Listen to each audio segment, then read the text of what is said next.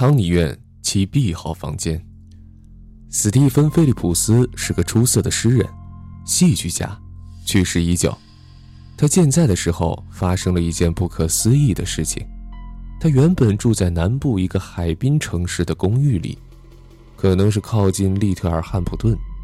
可没过多久，他就匆忙搬走了。传闻说那里闹鬼。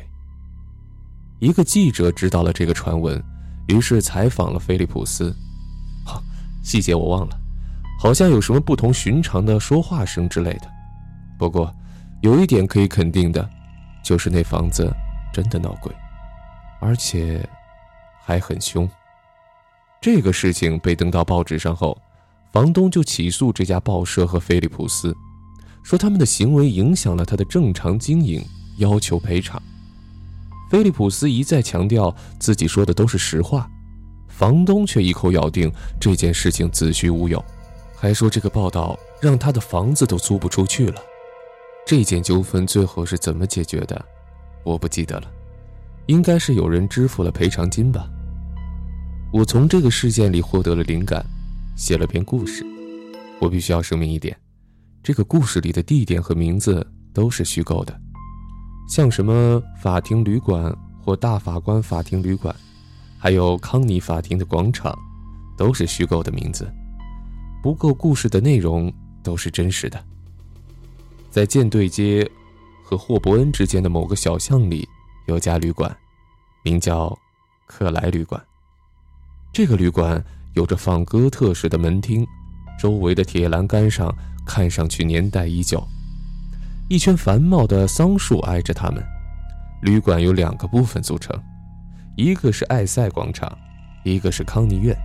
康尼院建成于1670年，有九个房门，房屋是古老的红砖砌成的，门口有古希腊科林四式门柱，门上的雕刻出自名家之手。建筑风格不是重点，重点是康尼院只有九个房门。可有一天。管家海明斯却收到一张支付康宁院七 B 号房间租赁费的支票，支票附言原文如下：“尊敬的先生，现支付二十英镑支票，这是本人本季度租赁康宁院七 B 号房间的费用。落款却是米歇尔·卡沃尔，没有写日期，没有写地址，只有一个字母 N。这张支票。”是一九一三年十一月十一日寄出的，这一天正好是圣马丁节，这看上去并没有什么问题。可事实上，康尼院根本没有七 B 号门，旅馆的登记册上也没有米歇尔·卡沃尔这个人名。海明斯问了很多人，没人知道卡沃尔这个人。他还问了门房，门房肯定的告诉他，绝对没有卡沃尔这个人。门房在这里干了四十多年，从没有犯过错。海明斯还是要弄清楚到底发生了什么事情。他到康尼院六、七、八号房间都转了一圈，询问那里的房客是否有人或者别名叫卡沃尔，但是都是一无所获。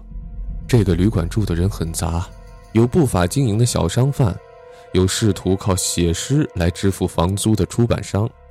还有一些公司和办事处，但都是合法入住者，无可挑剔。剩下的就是一些私人住户，他们白天出门，晚上回来，不知道一天都在忙什么。通常见到他们都是要关门的时候。海明斯特地等到很晚，逐个问了这些房客，但没有人认识米歇尔·卡沃尔。其中一些房客在这里住了很久，都有几十年了。他们从来没有见过叫卡沃尔的人。第二天，十一月十二日，是康尼院的季度例会。海明斯将这张奇怪的支票递给了主持会议的主席和股东们。他们的意思是，不必理会，看接下来会发生什么。从那天起，海明斯每个季度都会收到一张二十英镑的支票，都是用来支付。七 B 号房间的租赁费的，同样，没有地址，没有日期，只有一个字母 N。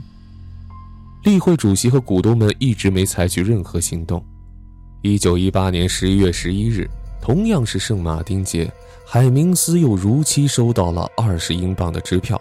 这次支票的附言有点不同。尊敬的先生，这是本季度康尼院七 B 号房间的租赁费。客厅的天花板上有块霉斑，可能是瓦片破了，下雨后形成霉斑。希望您能马上来看一下。落款依然是米歇尔·卡沃尔。海明斯怎么都想不通，康尼院哪来的七 B 号房间呢？既然没那个房间，又怎么会漏水呢？我怎么去看一个不存在的房间呢？第二天，海明斯将这张支票交给主席，主席读了之后，跟股东们讨论了一番。其中一位股东说：“最好能去卡沃尔寄支票的银行去查一查，必要时得用点非常手段。”他这样说道：“卡沃尔寄支票的银行是德尔森银行，这个银行对客户的信息保密，不会轻易透露。这样一来，唯一的方法也行不通了。下一个季度到来的时候，海明斯依旧收到了卡沃尔寄来的支票以及复言。这次，卡沃尔显然很生气，他在复言里痛斥管理员的消极态度，不能帮他及时处理问题。”还说天花板的霉斑是越来越大了，已经快有整个房顶那么大了。再这么下去，整个天花板都会掉下来。最后，他严词要求管理员赶快去修缮。主席和股东们再次进行了讨论，结果是他们认为这是有人故意整他们，这是一场恶作剧。对付这种恶作剧，最好的方法就是置之不理，什么都不做。又一个季度到来了，这次海明斯没有收到七 B 号房间的支票了，只有一封信。卡沃尔在信里说：“整个房间都发霉了，如果管理员还不来修缮，他就不再支付租赁费了。”接下来发生的事情更加古怪了。康尼院七号房间是单人套间，一共有三间房，原先的客人搬走了。新来的客人是一对母女，还有两个不知道是律师还是代理商的人。那位母亲对这房间还算满意，虽然昏暗了点，可是很安静。但是到了晚上，这个房间再也不安静了。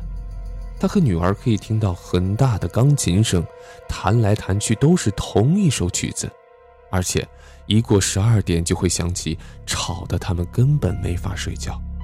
母亲向管理员投诉。海明斯就和其他工作人员一起来勘察。夫人，其他房间的房客从来没有反映过晚上有钢琴声。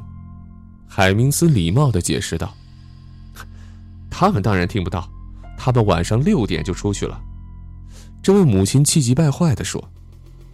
海明斯只好仔细检查房子的每个角落。他突然发现，有扇门后有个楼梯。这通往哪里？海明斯问工作人员：“呃，这这是通往一个阁楼，是用来放杂物的。”他们顺着楼梯到了阁楼，那里有一架弹不出声的钢琴，一个发霉的旅行包，两双男士短袜，以及几本巴赫钢琴曲的手抄本。屋顶上都是霉斑，好像是瓦片断了。海明斯立即让人重新修缮了这里，扔掉了没用的垃圾。把所有墙壁和房顶都粉刷了一遍。从那以后，这里再也没有响起过钢琴声。这件事过去了一年，那位母亲跟一群朋友听音乐会，在听到一首曲子的时候，那位母亲突然喘着粗气跟朋友说：“就是这首，就是这首，我跟你提起过的半夜响起的钢琴曲就是这首，这是巴赫的赋格曲，也就是 C 大调。”从那次清理之后，海明斯再也没有收到七 B 号房间房客的支票和附件，他好像消失了。